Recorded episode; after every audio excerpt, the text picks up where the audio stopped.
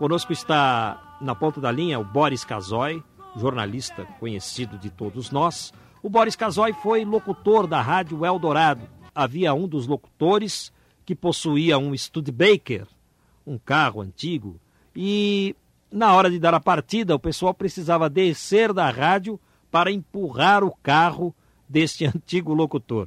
Essa apenas uma das histórias. No início da emissora, todos eram obrigados mesmo a trabalhar de paletó e gravata, inclusive os técnicos de som. A Eldorado, no entanto, tem muitas histórias daquele tempo, e pelo fato dela ser uma emissora fechada em estúdios, ela não possuía equipamentos de externa. Mas certa vez, Maria Esther Bueno, recém-chegada da Europa, famosíssima no mundo todo pelas conquistas de Wimbledon, visitou o prédio do jornal o Estado de São Paulo, que funcionava na rua Major Quedinho. A Rádio Dourado ficava no sétimo andar.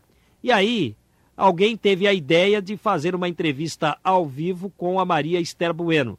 Mas não foi possível, porque o fio do microfone, eles desceram o fio pela janela do prédio e o fio não alcançou até o solo, então não houve como entrevistar ao vivo a Maria Esther Bueno.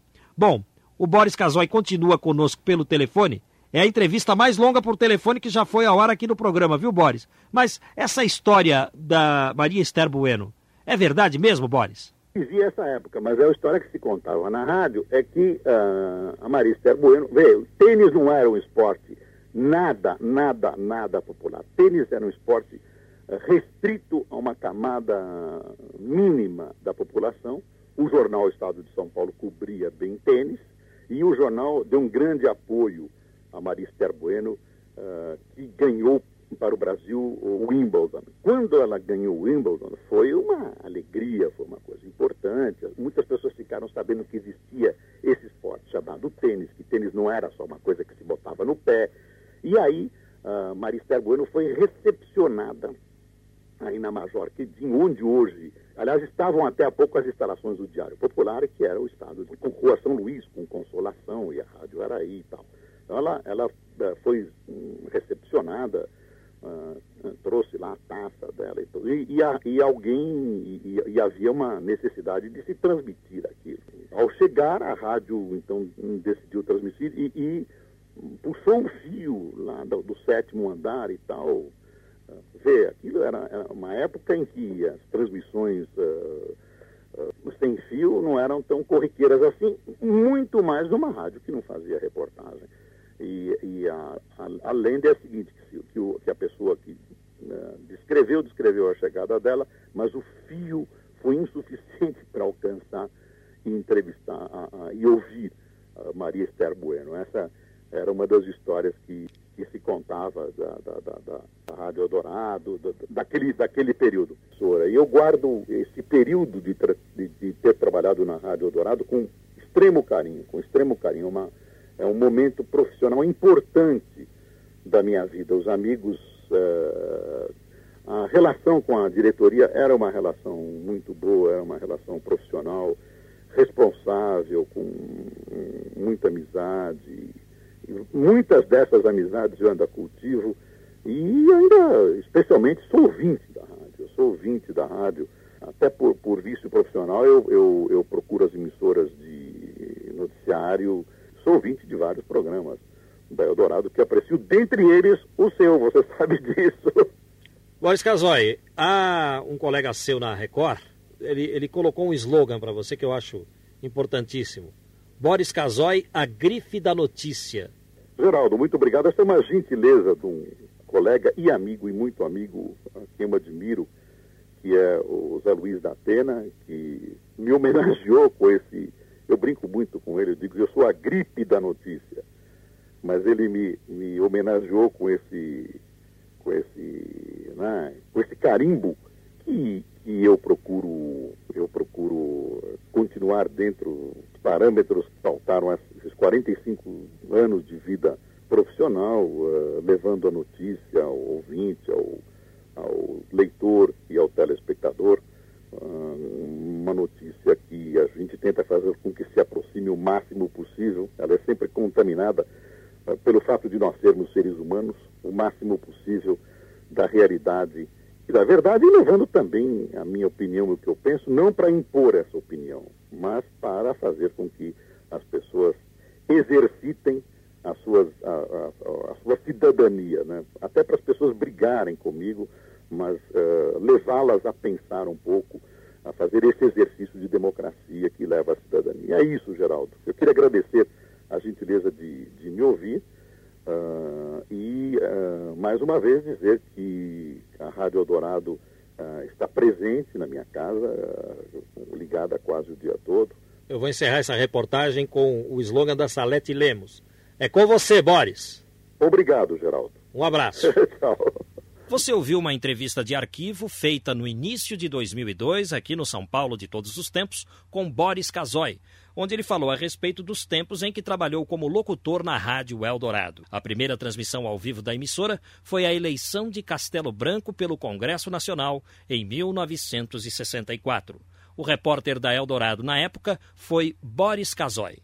Tudo isso é história e vai para os nossos arquivos.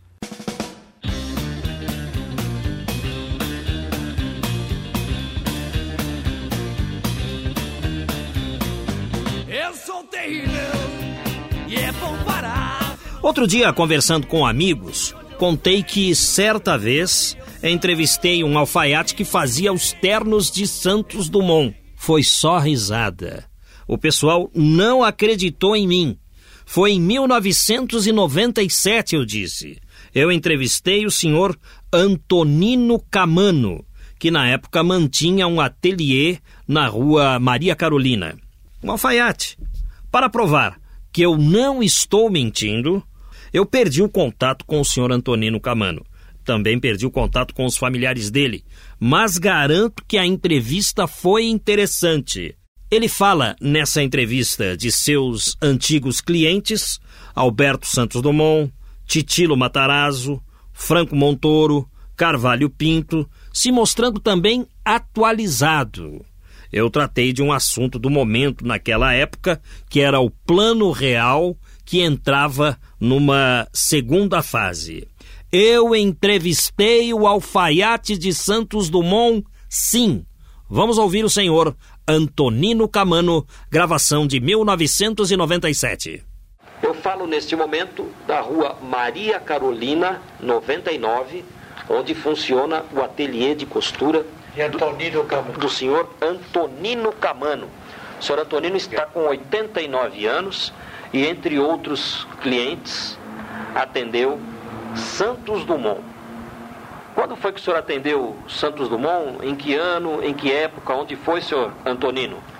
Eu era empregado de uma casa, de uma alfaiataria muito importante na Rua Direita, em 1931, em cuja ele fazia ele fazia as roupas ali. Eu era empregado e, e, e designado a fazer essa roupa do Santos Dumont.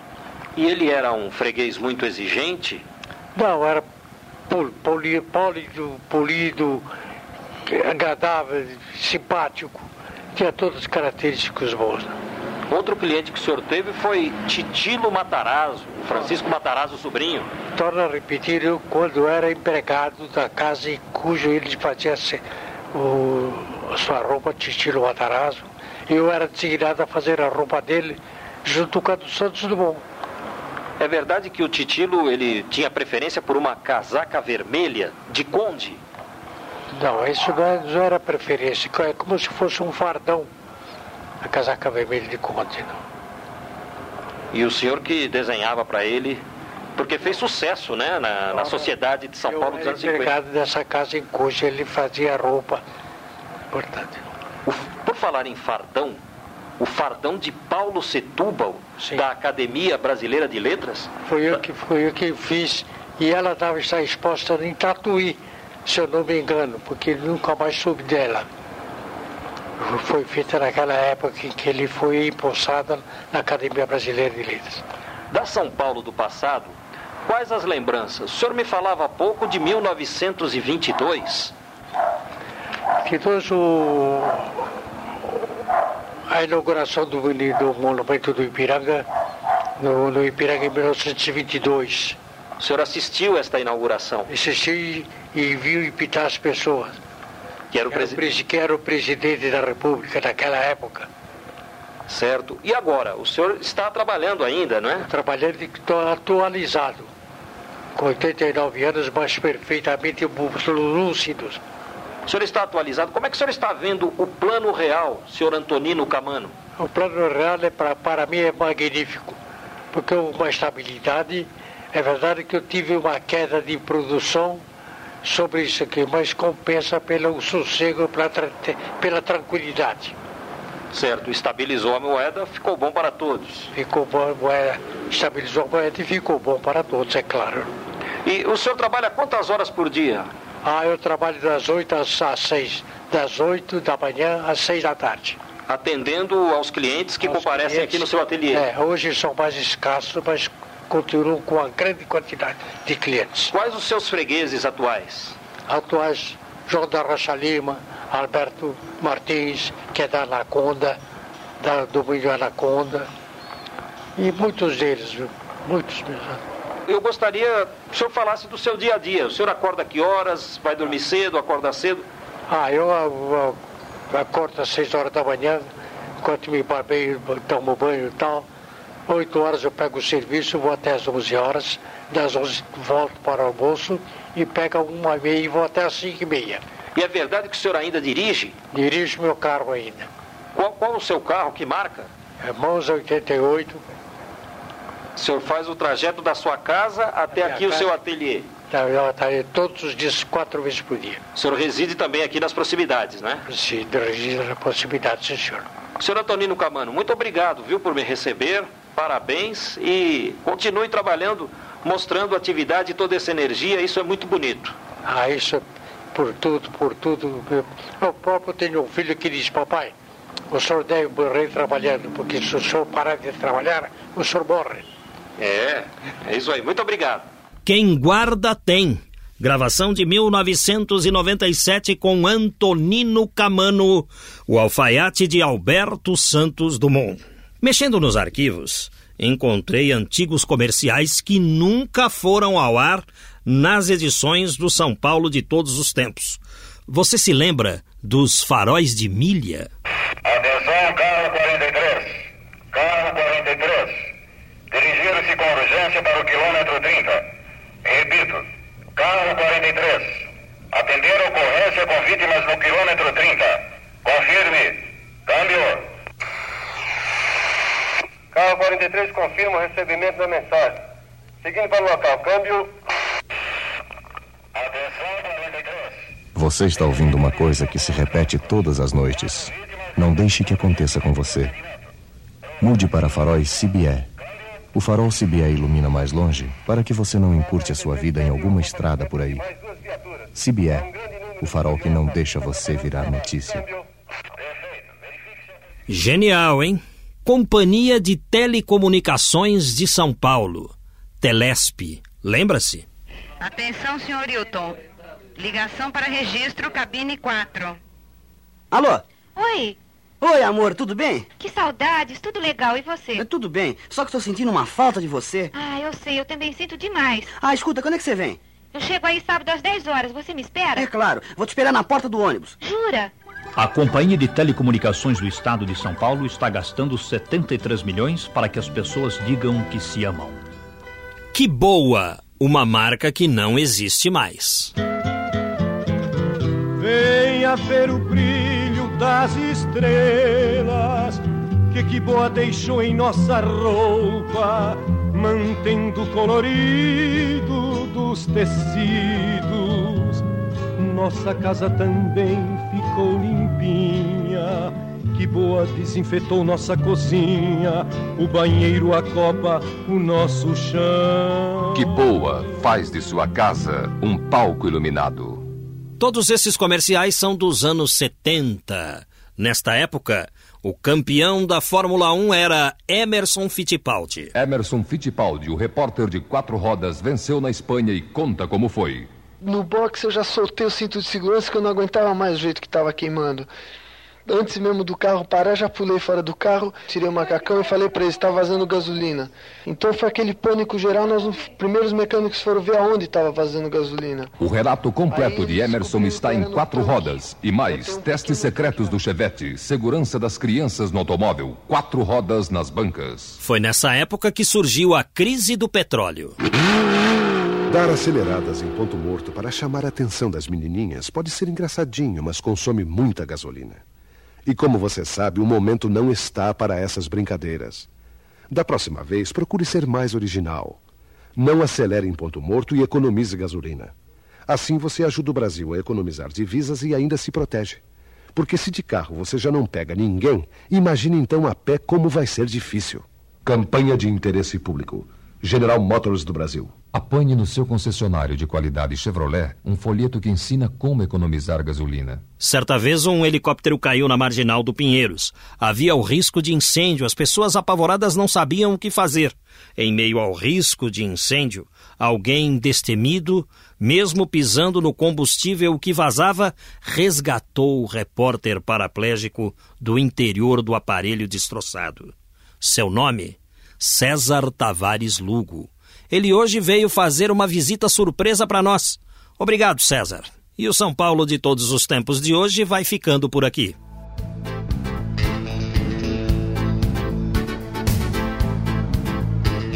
No programa de hoje rolou de tudo. Trabalhos técnicos e mixagens de Antônio Silva, o Toninho Cuca. A produção é da Valéria Rambaldi e a apresentação deste amigo que vos fala, Geraldo Nunes. Sendo assim, até lá!